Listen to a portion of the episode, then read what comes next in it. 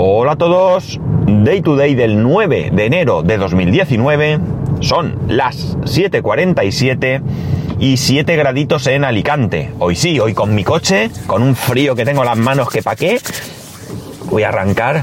Este coche es de los que se paran solos cuando llegas a un semáforo o lo que sea. Al amigo Félix, locutorco, le pone nervioso.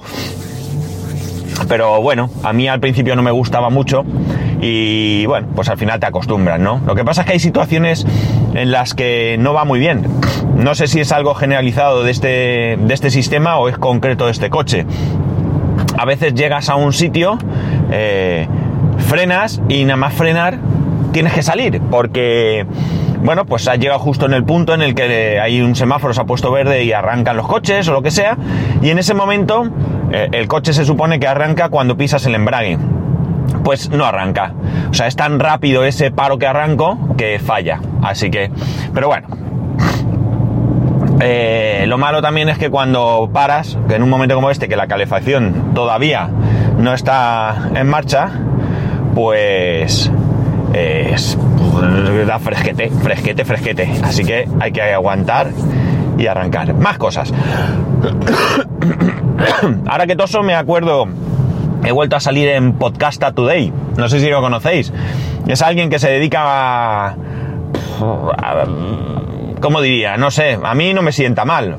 No sé si a alguien alguna vez le puede sentar mal.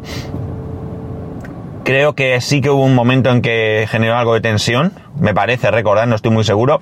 En mi caso, como siempre se mete con mis toses, pues, y están ahí, pues a mí no me sienta mal. Así que, eh, pues nada, he vuelto a salir. Bien está, porque de alguna manera también imagino que sirve para que haya visibilidad, ¿no? Y ayer pasé la ITV con éxito, con éxito, eh, decepción, pero alegría, porque, no por no haberla, por haberla pasado no, sino porque eh, bueno, ya os dije que yo no le tenía mucha fe a este invento y se supone que habían cambiado las normas para que fuese más riguroso y sinceramente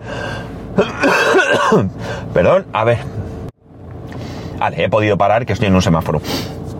Pues eh, la verdad es que fue eh, lo mismo de siempre, ¿no? Y si hacen algo más, desde luego, no se aprecia.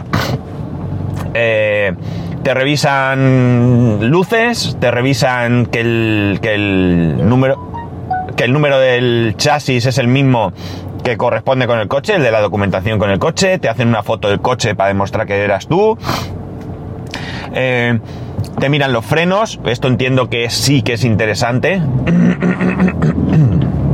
¿Qué más? Te miran, te miran, te miran el ruido que hace el vehículo, eh, las emisiones de CO2. Jolín. Bueno, acabo, acabo de hacer el tonto porque aquí vais a notar un tremendo cambio, corte, porque he parado para toser y he empezado a grabar y le he dado mal al botón y no grababa, así que no sé muy bien qué os estaba contando. Pero lo que sí decía es que eh, me han detectado un fallo leve, leve, no hay leve, hay grave, muy grave, no sé, y el fallo leve es porque parece ser que un freno, una parte del freno, no sé si es la derecha ahora mismo, o delantera derecha, o bueno, sinceramente ahora mismo no estoy seguro, lo pone ahí en el informe, frena entre un 30 y un 55%, no sé si más o menos, ahora mismo la verdad no sé que entiendo que será menos que el izquierdo, ¿no? Y bueno, no es grave, es decir, el coche frena perfectamente, pero detectan que hay una variación de frenado demasiado grande y bueno, pues ahora me imagino que nos varemos. Si uno no frena nada y el otro sí, pues esto sí que será grave, ¿no? Porque supongo que podrá desestabilizar el coche o yo que sé, vete y busca, ¿no? Pero bueno, que que ITV pasada por un añito. Más, más. Y 44 euros que me sacaron, ¿eh? Por ser el coche pequeño. Gasolina, 44 euros. Más cosas. Eh, más cosas, más cosas. Eh, sí, bueno, ahora a un tema que, que me interesa. Eh, he vuelto al trabajo, la verdad es que está siendo tremendamente, pero tremendamente estresante. De hecho, eh, desde que he empezado el lunes a trabajar eh, no duermo bien. Mi compañero le pasa lo mismo. Ya sabéis que eh, éramos tres y despidieron a un compañero y bueno, pues hay mucho trabajo, hay trabajo para tres, pero somos dos. Y bueno, pues a mí mm, yo no, por más que me digo a mí mismo que es lo que hay y que las cosas hay que hacerlas como mejor podamos, pero que una detrás de otra, pues ni mi compañero ni yo eh, valemos para, para tomarnos las cosas así y nos afecta, nos afecta, nos genera estrés a mí me genera mucha ansiedad y por la noche no duermo bien, con lo cual me estoy acostando muy pronto, me estoy acostando pues 10, 10 y algo, que para mí es pronto, para mí es muy pronto, con la intención de tratar de dormir lo mejor o lo máximo que pueda, cosa que, eh, bueno, pues viene siendo, bueno, como muy, mucho, mucho, mucho a las 4 de la mañana ya estoy despierto y bueno, pues aunque no me levanto, eh, intento dormir más, pero ya no duermo como, como debiera, ¿no? Así que aparte que tengo bastante sueño, pues tengo poco tiempo para hacer nada. Pero esto no me impide tomarme mi café por la mañana. que alguno dirá, pues si estás ansioso no deberías tomar café, tenéis toda la razón. Pero lo cierto es que sin mi café no soy nadie. Y esto también es psicológico, igual que la ansiedad. Eh, me da tiempo, como digo, a ver un poco noticias y a ver un poco, una, aunque sea un ratito, ¿no? Eh, estoy recibiendo ahora mismo en mi lector muchísimas más noticias de periódicos convencionales políticas y demás. Perdonar, que noticias de tecnología. Y además, eh, esas noticias que recibo, la mayoría están siendo ya comentadas por otros podcasters, ¿no? Entonces, eh, bueno, pues eh, no me apetece comentar ese mismo tipo de noticias. En primer lugar, porque ya las han comentado y bien documentadas pues por ejemplo lo de que iTunes va a salir en televisores Samsung y cosas de estas. Y eh, por otro lado, pues yo creo que, bueno, que hay que documentarse bien para hacerlo y yo no lo estoy. Yo simplemente sé lo que se ha comentado en otros podcasts y lo que, bueno, pues por encima he podido leer. Pero sí que tengo una cosa que me, eh, que me, que me preocupa desde hace bastante, bastante tiempo, ¿no? Eh, yo lo veo ya en mi hijo. Mi hijo, eh, en, su, en su formación escolar, una de las cosas en las que le han hecho hincapié desde muy pequeño es el tema del reciclaje. Del reciclaje. Y ahora sí, voy a hablar de reciclaje, por lo que si no os interesa el tema, pues es el momento de parar y escuchar otro podcast. No dejéis de escuchar podcast, no hagáis otra cosa, escuchar podcast, pero si este no os interesa, pues otro. Eh, vale. Eh, resulta que es curioso porque eh, evidentemente yo estoy a favor de todo lo que sea eh, proteger nuestro medio ambiente, ¿no? Es lo que tenemos, no se puede recuperar fácilmente, es decir, tú no puedes comprar una nueva capa de ozono, tú no puedes comprar un bosque, ¿no? Todo esto lleva un proceso muy largo, ¿vale? Y sobre todo con unos cambios de, hábito muy importantes. Y eh, bueno, pues eh, está bien que empecemos a, a formar a nuestros hijos desde muy pequeños. La cuestión es que el otro día leía una especie de viñeta, no, mentira, era un texto, era un texto en el que eh, era una supuesta conversación entre un joven y un anciano, ¿no? En ella el joven recriminaba eh, muy duramente a este anciano el que nosotros ahora mismo teníamos un planeta, pues, eh, la expresión, de mierda, ¿no? Eh, por culpa de los excesos que habían cometido estos, nuestros mayores, ¿no? Y entonces el anciano le respondía eh, en tono de disculpa, pidiendo disculpas por todo aquello que habían hecho, ¿no?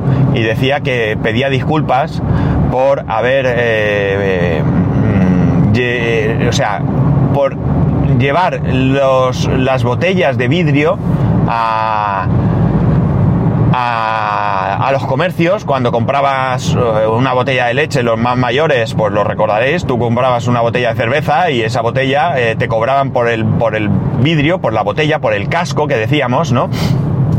Pero si luego tú o bien retornabas el casco, te devolvían el dinero, o bien ibas a comprar otra botella de lo que fuese y llevabas esa botella, no te cobraban la botella. Entonces el anciano pedía disculpas. El anciano pedía disculpas por no utilizar secadora para, tenderla, para secar la ropa, sino tenderla al sol, ¿no? Tenderla allí, en una cuerda, al sol.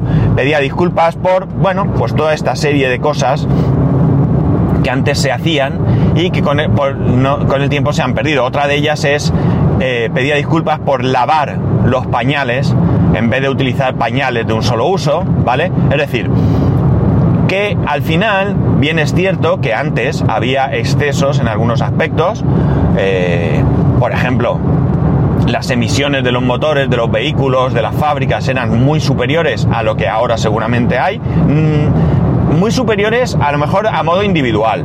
A modo global, a lo mejor ahora mismo por la profile, profi, a ver, profilera, ¿cómo es?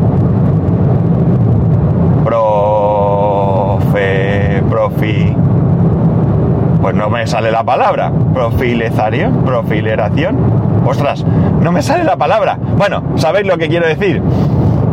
Eh, eh, de vehículos y tal, pues a lo mejor ahora hay más emisiones, pero porque hay más.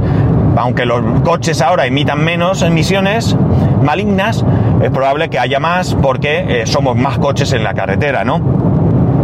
La cuestión está en que, en que es cierto, ¿no? Que ahora mismo hemos pasado a un punto en el que nos están metiendo por los ojos que hay que reciclar, nos meten por los ojos que hay que hacer ciertas cosas, pero al mismo tiempo eh, muchas veces nos vemos imposibilitados a hacer eso. Nosotros mismos, nosotros, ¿eh? mi casa, eh, hemos, acabamos de comprar una lavadora secadora, todo en uno, por una cuestión de, espacio, es decir, no tenemos donde tender la ropa en esta casa porque en esta casa no hay un sitio donde tender.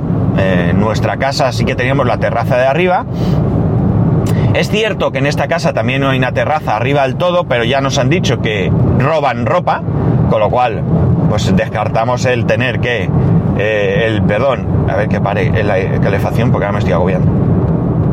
Eh, no nos recomiendan que tendamos ahí arriba porque roban ropa y por tanto pues nos hemos visto mm, forzados de alguna manera a comprar este dispositivo no teníamos en nuestra casa anterior esto, no teníamos una secadora. Pero bueno, quitando circunstancias que probablemente también sean salvables, eh, como esta, eh, bien es cierto que en aras de la comodidad, ¿vale? Ayer hablé también de la comodidad de los asistentes virtuales, pero en aras de la comodidad, al final, pues cometemos otro tipo de, errores, ¿no? Daos cuenta de una cosa, es cierto que antes se lavaban los pañales. Imaginar lo desagradable que puede llegar a ser coger un pañal de un bebé con su caquita, ¿vale? Y tener que lavarlo, ¿no? Eso ahora ya no se hace. Yo, mi hijo, le puse pañales desechables, ¿no? Y dentro de que tienes que pasar el mal trago de que el nene, que con un cuerpo tan pequeño, parece mentira que pueda soltar por ahí lo que suelta, ¿eh? pues bueno, pues en la comodidad de que le quitas el pañal, lo cierras y lo tiras en un lugar adecuado, ¿no? Entonces, eh, pues eso, más allá de esta comodidad, eh, bien es cierto que cometemos pues bastantes errores al respecto. Mirad, otro imagen, veía una imagen en la que se veía una foto, era una foto eh, dividida en dos, dos fotos realmente. En la parte superior había varios ejemplos, tres o cuatro, no recuerdo, bolsas de estas de rafia que ahora mismo nos venden en los supermercados. ¿De acuerdo? Y debajo había un montón de productos del día a día, ¿vale? Pues bolsas de magdalenas, eh, pues no sé, todo este tipo de cosas, ¿no?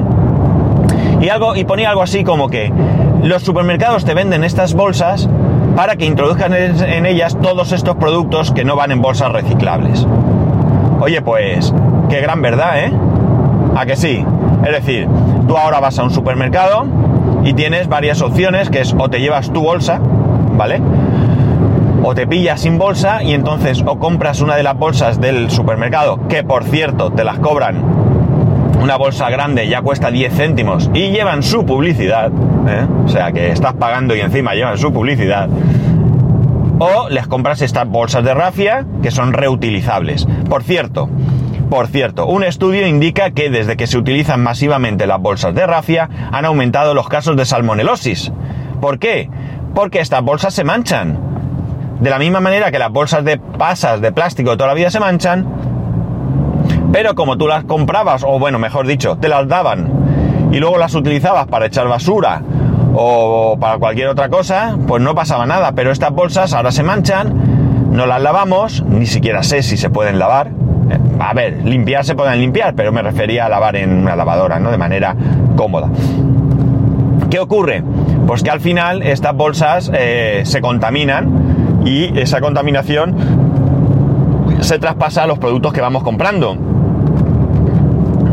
Luego aparte tengo una duda, ¿las bolsas de rafia se reciclan? Y si se reciclan, ¿dónde se tiran? Esto me acaba de surgir. Pero bueno, la cuestión está en que tienes que comprar o llevar estas bolsas y luego todas esas cosas que tú compras están en plásticos que no son para nada, para nada eh, reciclables. Y no hablemos de toda esa carne que compramos en bandejas, ¿vale? Que cada vez cuesta más encontrar. Hablo de supermercados, por suerte las carnicerías de, de toda la vida siguen existiendo. Eh, pero si vas a un supermercado que te pilla cómodo en un momento dado y dices, pues mira, ya que estoy, me compro una bandeja de carne, que no es la mejor carne del mundo, ya lo sabemos, pero que para hoy me sirve. Hay gente que sí que compra toda su carne en los supermercados y ya está. Pero ya te dan bandejas que tampoco son reciclables. El pescado más de lo mismo. Esto sí me parece triste. En un país como el nuestro, comprar el pescado en bandejas, venga, pa, que hasta en los supermercados hay pescado ahí puesto fresco o lo que sea. Quizás, quizás, no digo yo que en zonas de interior, donde mmm, a lo mejor, que hoy en día tampoco sé muy bien si esto tiene dificultad, pero que puedas encontrar eh, algún problema para encontrar pescado, pues quizás a lo mejor bien, pero madre mía, aquí en la costa, en la costa ir a comprar pescado envasado es para pa, pa pegarme una paliza, porque eh, es cierto que ese pescado envasado lo más probable es que sea el mismo que tienen en, la pescadería, simplemente que ya te lo arreglan y te lo envasan. Pero ¿y qué hacemos luego? Las bandejas esas me da que tampoco son reciclables, son de las de pescado suelen, no suelen ser de plástico, aunque también, suelen ser de poliespan de ese, ¿no? Eh, bueno, la cuestión está en que eh, yo he hecho la vista atrás, yo sí he vivido esa época en la que se llevaba el casco, ¿eh? esa época en la que tú el casco lo llevabas y en la que, bueno, pues o no te daban bolsa o te daban bolsas de papel, ¿verdad? ¿Eh? ¿Qué, tiempos aquellos, ¿eh? Que alguien me dirá, no, es que el papel, es que el árbol, es todo lo que queráis, pero el papel se recicla también. Y aparte de que se recicle, su impacto medioambiental no es el mismo que el de la bolsa. Hablamos siempre de que no te cojas el papel, que lo quieras clarear con cloro y todas esas cosas. El papel reciclado, el guarro, el marrón, ¿eh? ese de toda la vida, en el que se envolvían los bocadillos. ¿eh? Eso, ese papel, yo desde luego no tengo duda que es mucho mejor que la bolsa de plástico. Al final, evidentemente, en algún sitio tendremos que transportar nuestras cosas, pero eh, bueno, pues yo creo que podemos volver la vista atrás.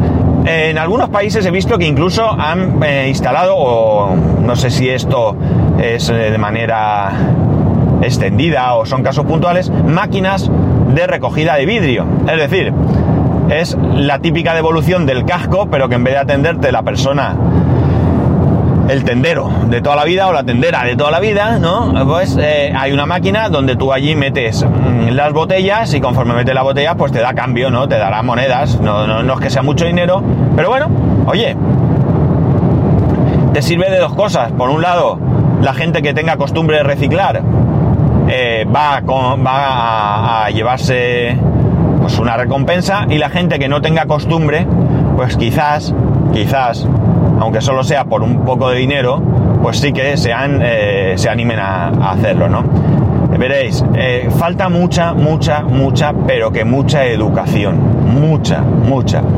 O sea, todavía hoy en día veo gente que va por la calle, se saca el paquete de tabaco, saca su cigarro, el último cigarro, pasa junto a una papelera y tira el paquete vacío al suelo.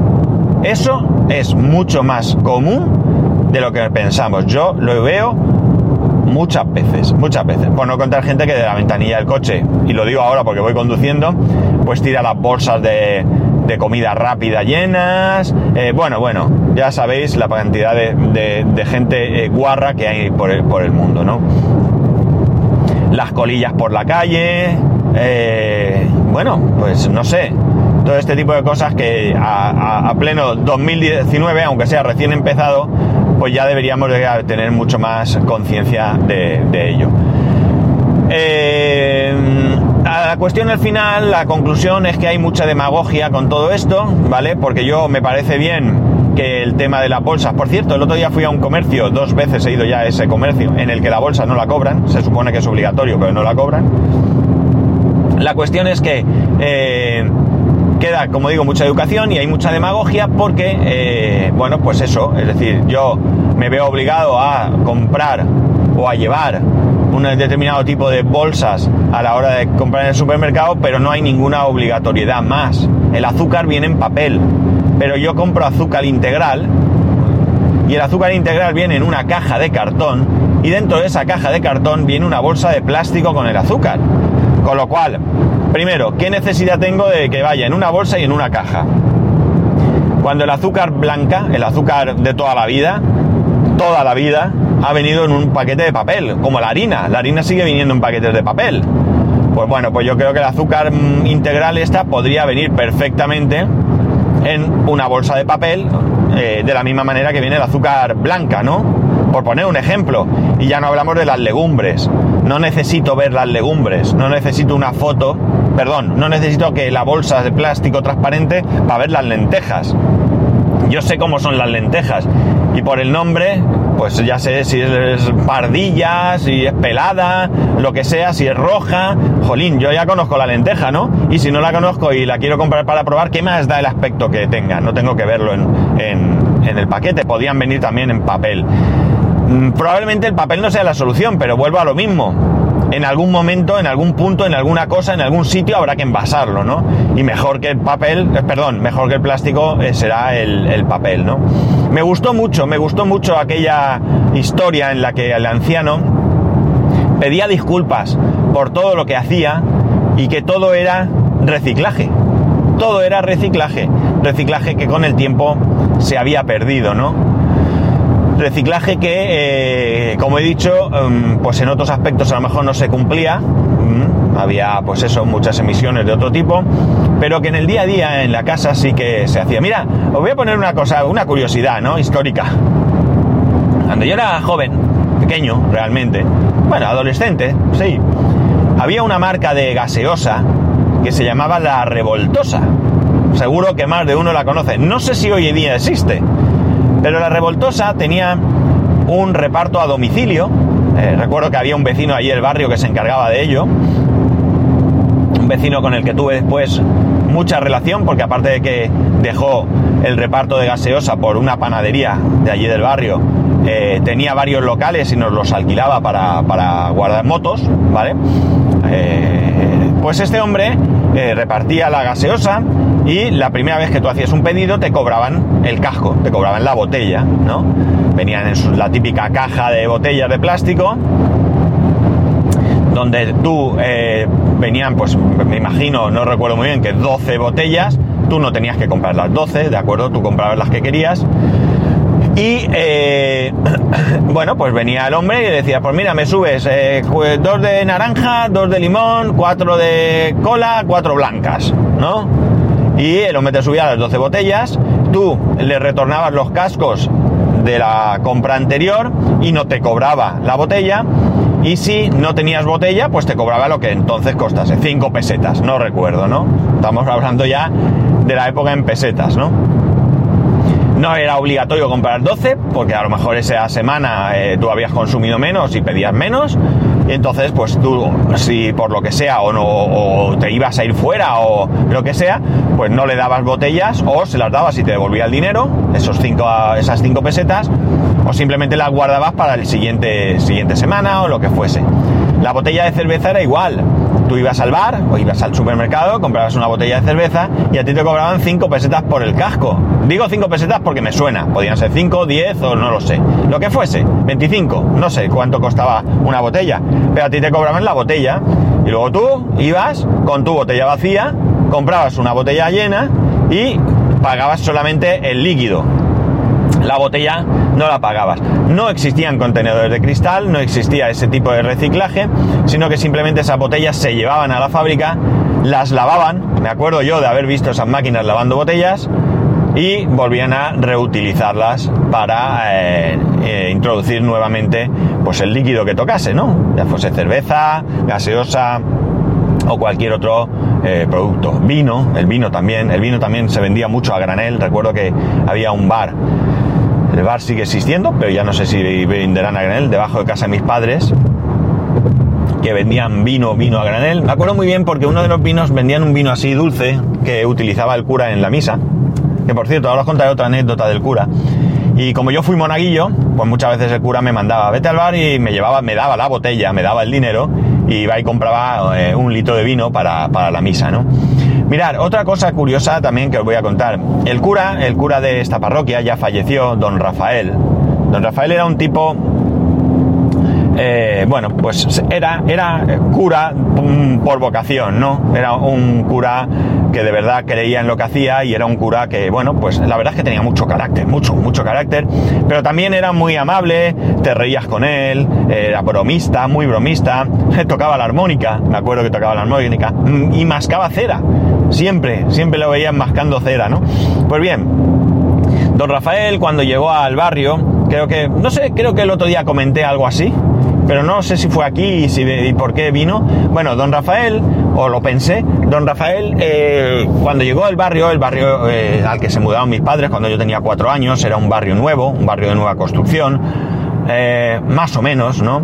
Y ese barrio, bueno, pues la iglesia, la iglesia, antiguamente todos los barrios tenían su iglesia y la gente íbamos a misa, todos los domingos y fiestas de guardar, pues esa iglesia eh, a priori estuvo en un local, en un enorme local. Ese local, creo que sí que lo comenté aquí. Luego, cuando ya se construyó la iglesia eh, y lo dejó, se ha venido utilizando por otros cultos.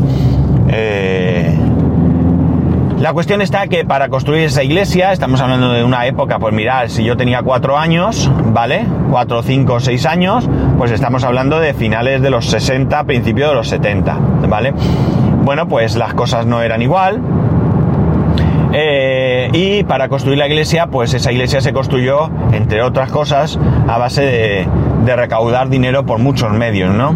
Pues bien, uno de los medios por los que don Rafael recogía dinero era porque por las noches, por las noches, don Rafael cogía un carro, un carro tirado por él mismo, le acompañaba un personaje muy conocido en nuestra ciudad, personaje muy, muy, muy conocido de la, de la sociedad alicantina.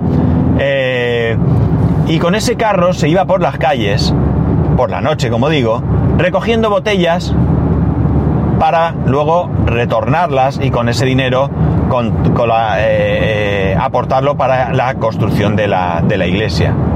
Como podéis ver, también en aquella época había gente que o bien no reciclaba, simplemente, ¿por qué no? O sea, no reciclaba, Mm, vamos a llamar reciclar a ese, a ese acto de llevar la botella para que te devuelvan el dinero.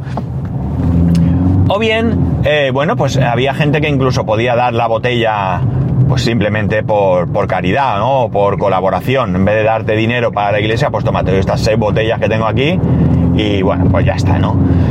Bueno, pues ahí va don Rafael con su carro por las noches recogiendo vidrio, ¿no?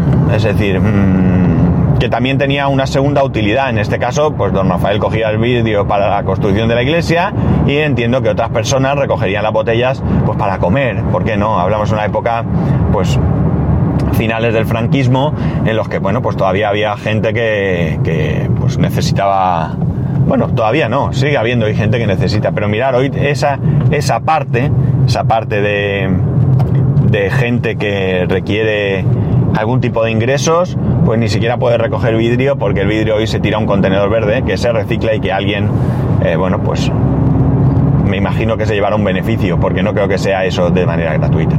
En fin.